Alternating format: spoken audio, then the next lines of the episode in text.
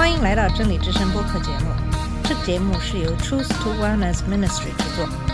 在这个节目里，我们要从一个不一样的角度向你介绍圣经和基督，带你走进一个属灵的世界。我们的节目在每个星期二和星期五更新，欢迎你的收听和关注。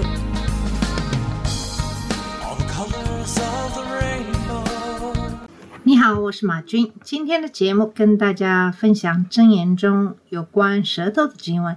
这里边的舌头其实是指用舌头所说的话，而不是指舌头本身。也就是当我们说舌头的时候，其实是指沟通和交流。保罗在哥林多前书十四章七到十一节中，在讨论交流中清晰的言语和语言的必要性时，做了一个非常相关的评论，就是那有声无气的物，或箫或琴，若发出来的声音没有分别，怎能知道所吹所弹的是什么呢？若吹无定的号声，谁能预备打仗呢？你们也是如此。舌头若不说容易明白的话，怎能知道所说的是什么呢？这就是向空说话了。世上的声音或者甚多，却没有一样是无意的。我若不明白那声音的意思，这说话的人必以我为话外之人，我也以他为话外之人。在这里，保罗给出了沟通理论的基本解释。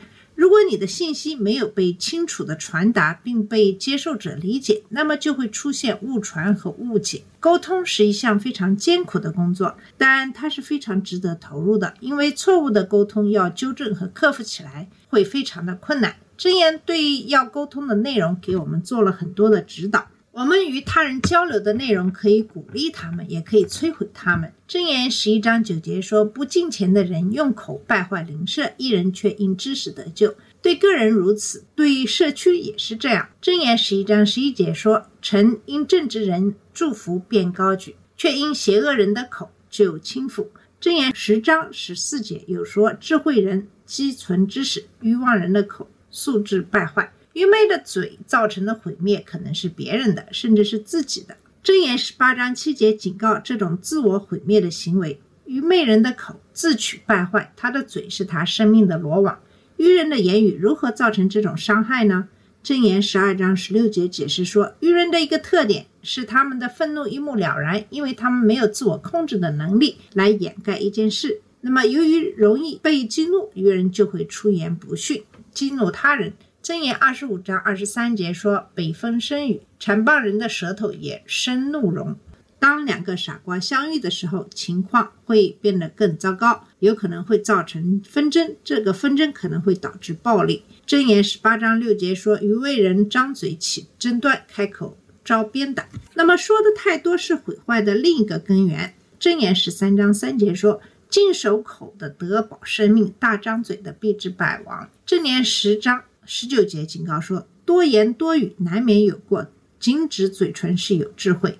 聪明的人知道什么时候应该保持沉默。箴言十七章二十七到二十八节解释说：寡少言语的有知识，性情温良的有聪明。愚昧人若静默不言，也可算为智慧；闭口不说，也可算为聪明。那么舌头有平静或强化的力量。箴言十五章一节说：回答柔和，使怒消退；言语暴力。触动怒气，聪明的人在说什么和说多少方面都很谨慎，傻瓜则不然。那么言语会给人造成伤害。箴言二十五章十五节说：“恒常忍耐可以劝动君王，柔和的舌头能折断骨头。”箴言十八章二十一节甚至说：“生死在舌头的泉下，喜爱他的必吃他所结的果子。”言语可以挑起人们的谋杀行为。犹太公会在《使徒行传》第七章中用石头砸斯提反时就是这样。话语也可以阻止谋杀，正如加马列在《使徒行传》第五章中所做的那样。在法庭上或向当局传达的内容会影响所宣布的判决。这就是为什么箴言十六章十节警告说：“王的嘴中有神语，审判之时，他的口必不差错。”证人的真实性对于正义的实现是必不可少的。箴言十四章二十五节说：“做真见证的救人性命，吐出谎言的施行诡诈。”这就是为什么正直的嘴唇是君王所喜悦的，说正确话的受人喜爱。那么沟通的内容也会给人带来医治。箴言十二章十八节说：“有说话浮躁的，如刀割人；智慧人的舌头却为医人的良药。箴言十六章二十四节又说：“良言如同芬芳，使心觉甘甜，使骨得医治。”智者知道如何鼓励他人，即使在困难的情况下，也能恢复对神的希望。我们大多数人可能都有过这样的经历，所传达的东西也可以把人救出来。正如箴言十二章六节所指出，恶人的言论是埋伏流人的血，正直人的口必拯救人。这方面一个很好的例子是在《使徒行传》第二十三章，保罗的侄子透露了谋杀他的阴谋。导致罗马指挥官将保罗转移到一个更安全的地方。那么，下面来看一看如何正确的使用舌头。雅各书第三章对比了舌头被用来祝福主和咒骂人。对神的赞美是对语言的正确使用，而诅咒则来自邪恶。在罗马书十四章十一节中，保罗引用了以赛亚书四十五章的经文说：“有一天，所有的膝盖都要跪下，所有的舌头都要赞美神。”有几条箴言将正确使用舌头说智慧与愚昧人的愚蠢做了对比。箴言十章三十一节说：“一人的口自生智慧，乖谬的舌必被割断。”这里又是正直的性格和智慧之间的关系，同时对恶人提出了警告。箴言十五章二节说：“智慧人的舌散发知识，愚昧人的口吐出愚昧。智慧人不仅用智慧说话，而且还使这些知识为天真的人所接受。”而缺乏理解力却仍旧骄傲的人，却宣称对真理不屑一顾。智慧的一部分是以适当的时机说话。箴言十五章二十三节说：“口善应对，自觉喜乐，话和其实何等美好。”与此相关的是在条件合适的时候说话。箴言二十五章十一节说：“一句话说的合宜，就如金苹果在银网子里。”那么智慧的另一部分是在听完之后才回答，以获得真相。然后深思熟虑的考虑应该说什么。箴言十五章二十八节说：“一人的心思量如何回答？”箴言十六章二十三节说：“智慧人的心教训他的口，又使他的嘴增长学问。”这与愚蠢的人形成了对比，但恶人的口却吐出恶言。箴言十八章十三节描述了他们轻率的后果：未曾听完先回答的，便是他的愚昧和羞辱。可悲的是，这种愚蠢甚至在基督徒圈子里也很常见。在回答之前，要确保你清楚地了解对方在说什么，否则你可能会发现自己给出了一个愚蠢的意见，甚至与实际问题或主题无关。箴言三十一章中描述的金钱的女人，以智慧开口，仁慈的教训在她口中。她的生活很符合箴言八章六到八节所描述的智慧的化身。他说：“你们当听，因我要说极美的话。我张嘴要论正直的事，我的口要发出真理，我的嘴憎恶邪恶。我口中的言语都是公义，并无弯曲乖僻。说真话和公正的判断也是恰当的。说真话的人告诉人们什么是正确的。以弗所书四章十五节补充说：我们说真话的方式是在爱中。箴言三十一章九节说：你当开口按公义判断，为困苦和贫乏的辩屈。”真理和正义与人为了个人利益或自我保护而撒谎的天性相悖，但神应许给一人以祝福，诚实的嘴唇必永远建立。那么，正确的言论是健康的，寻求建立他人。箴言十章三十一到三十二节说：“一人的口里流着智慧，一人的嘴唇带出可接受的东西。”以弗所书四章二十九节总结说：“你们口中不可有不健康的言语。”只可按着当时的需要说出有益于教化的言语，使听着的人得着恩惠。适当的沟通也会带来其他的祝福，包括保护、好处和生命，因此很有价值。箴言十四章三节说，在愚昧人的口中是他背上棍子，但智慧人的嘴唇会保护他们。从人的口中结出的果子，他就享受到好处。箴言十三章二节说，安抚的舌头是生命的树。箴言十四章三节说，在愚昧人的口中是他背上的棍子，但智慧人的嘴唇会保护他们。箴言十三章二节说，从人的口中结出的果子，他就享受到好处。箴言十五章四节说，安抚的舌头是生命的树。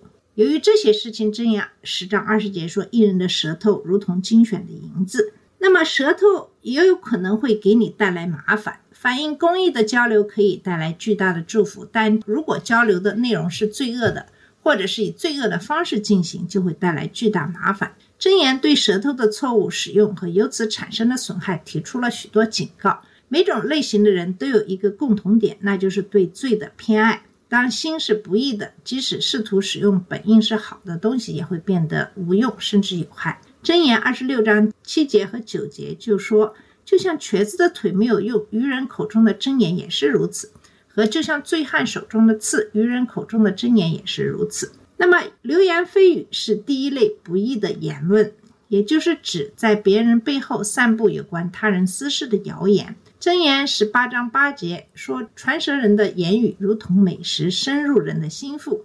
和二十六章二十到二十二节说，火缺了柴就必熄灭，无人传舌，真静便止息。好真静的人山货争端，就如渔火加炭，火上加柴一样。传舌人的言语如同美食，深入人的心腹。窃窃私语者造成的破坏，在箴言十六章。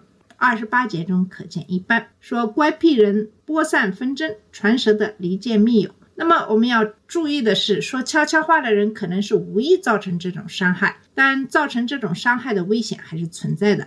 一般来说，如果你不直接对对方说，那么你应该在对方不在场的时候不要说。这并不是让你不要去处理与这个人之间的纷争，你必须要处理与这个人之间的。纷争，如果你不这样做，那么你就是在说闲话，可能也是在诽谤。如果你是那个听到问题的人，那么你可以通过让他们负责任的处理问题，成为解决问题的方案的一部分。如果你不这样做，那么你也就会成为问题的一部分，让别人向你说闲话。如果你重复这些闲话，那你也就成了一个传舌的人。如果你让说闲话的人对他们所说的话负责，他们会很快停止向你说闲话。那么，引诱是对舌头的另一种的错误使用。箴言对奸夫淫妇的顺口溜提出了具体的警告。箴言二十二章十四节警告说：“淫妇的口为深坑，耶和华所憎恶的必陷在其中。”但是，诱惑者并不是唯一利用他的舌头将天真的人引入他的陷阱的人。有许多人利用他们的公头能力来欺骗他人。那么，阿谀奉承听起来很甜蜜，但它是人为的。有些人可能认为这是礼貌性的撒谎，但撒谎仍然是罪。一旦审视其动机，他的邪恶就会完全的暴露。箴言二十九章五节在警告中揭露了他的动机。谄媚邻舍的就是设罗网绊他的脚。谄媚的目的是为了诱捕猎物。阿谀奉承之所以被使用，是因为它很有效，而它之所以有效，是因为别人喜欢听别人赞美他们。无论这是否是真的，阿谀奉承养活了自我，建立了骄傲。并使听者看不到他所面临的危险。那么，箴言二十六章二十八节表达了他的破坏力，说：“虚谎的舌恨他所压伤的人，谄媚的口败坏人的事。说谎的舌头和拍马屁的人有相同的目标，后者只是在被破坏的过程中听起来更顺耳。因此，我们要警惕那些言辞圆滑的谄媚者。”你的第一道防线是对自己有足够的谦虚的和诚实的评价，不要相信他。你可以把它当做口香糖，短暂的享受它，但不要吞下它。金钱的人喜欢并自己实践正言，正直的人寻求真正的朋友。那么，欺骗人的方式不仅仅是奉承。真言对欺骗给出了许多其他的警告。真言二十六章二十四到二十五节说：怨恨人的用嘴粉饰，心里却藏着诡诈。他用甜言蜜语，你不可信他，因为他心中有七样可憎恶的。欺骗者掩盖了他的真实内心和动机，在交流中用礼貌和仁慈的态度来讨好人。箴言十二章二十节说：“图谋恶事的心存诡诈。”这不一定要溢出来的奉承才有效，所需要的只是隐藏真相。所以你要小心那些给你提供建议人的这些性格品质。箴言十二章五节说：“一人的思念是公平，恶人的计谋是诡诈。”有许多形式的欺骗是在营销中非常常见的，这些只是利用你获得经济利益的手段。箴言十六章二十九节说：“施暴的人引诱他的邻舍，把他引到不善的路上。”箴言一章十到二十四节和二章十二到十五节详细警告了与罪人联合以获得乐趣和利益的特别危险，他最终是死亡。这条箴言也适合那些用引诱的方式来陷害受害者，使其被利用的人。那么箴言十章六节谈到了这句话，说一人的头上有福，恶人的口里藏着暴力。撒谎是流言蜚语、诱惑、奉承和欺骗的根源。箴言非常清楚地指出，撒谎是邪恶的。箴言六章十七到十九节列举了说谎的舌头和说谎的假证人是神憎恶的两件事，被认为是可憎的。箴言十二章二十二节加强了这一点，说说谎的嘴唇是耶和华所憎恶的，唯有忠心行事的人是他所喜悦的。箴言二十一章六节说，用诡诈之舌求财的，就是自己取死；所得之财乃是吹来吹去的浮云。箴言十九章九节说，作假见证的不免受罚，吐出谎言的也必灭亡。这在箴言十二章十九节中与诚实形成了对比。口吐真言永远尖利，舌说谎话只存片时。说谎是对一个人性格的揭示。箴言十四章五节说：“诚实见证人不说谎话，假见证人吐出谎言。”箴言十七章四节解释说：“行恶的留心听奸诈之言，说谎的侧耳听邪恶之语。”当谎言成为法律体系的一部分，那么正义就会被扭曲。箴言十九章二十八节说：“匪徒作见证，戏笑公平；恶人的口吞下罪孽。”同样，骗子可能在短期内逃脱，但神的正义最终会追上他们。箴言十九章五节说：“作假见证的必不免受罚，吐出谎言的终不能逃脱。”箴言二十九章二十六节说：“求王恩的人多，定人事乃在耶和华。”耶稣在马太福音十五章十八到十九节中说：“唯独出口的是从心里发出来的，这才误会人。因为从心里发出来的有恶念、凶杀、奸淫、苟合、偷盗、妄证、诽谤。人们的嘴有问题，因为他们的心是不正常的。所有的人都在这种状态下开始的，因为我们身在最终，但你不一定要留在那里。”箴言十一章二十节说：“心中乖僻的为耶和华所憎恶，行事完全的为他所喜悦。”一个心不正常的人，嘴里说着闲话、欺骗和谎言，怎么会成为无罪的人呢？那么，作为基督徒，我们应该要传达正确的东西，不说罪恶的东西。箴言二十一章二十三节说：“净守口与舌的，就保守自己免受灾难。”主也呼召我们走在智慧中。以便脱离恶道，脱离说悖逆话的人，主把我们从愚昧和邪恶的人中改变成公义和智慧的人。希望我们都能够认识到什么是有罪的，并保护自己免受他人的欺骗。好了，我们今天的节目就到这里，谢谢你的收听，我们下次节目再见。这里是真理之声播客节目。真理之声是 Truth to Wellness Ministry 旗下的一个节目，由 Truth to Wellness Ministry 制作和播出。如果你有什么想跟我们分享，请给我们发电子邮件，我们的邮箱地址是 truth to wellness at gmail dot com。你也可以直接去我们的网站 www dot truth to wellness dot com 浏览更多的信息。下次节目再见。All colors of the rain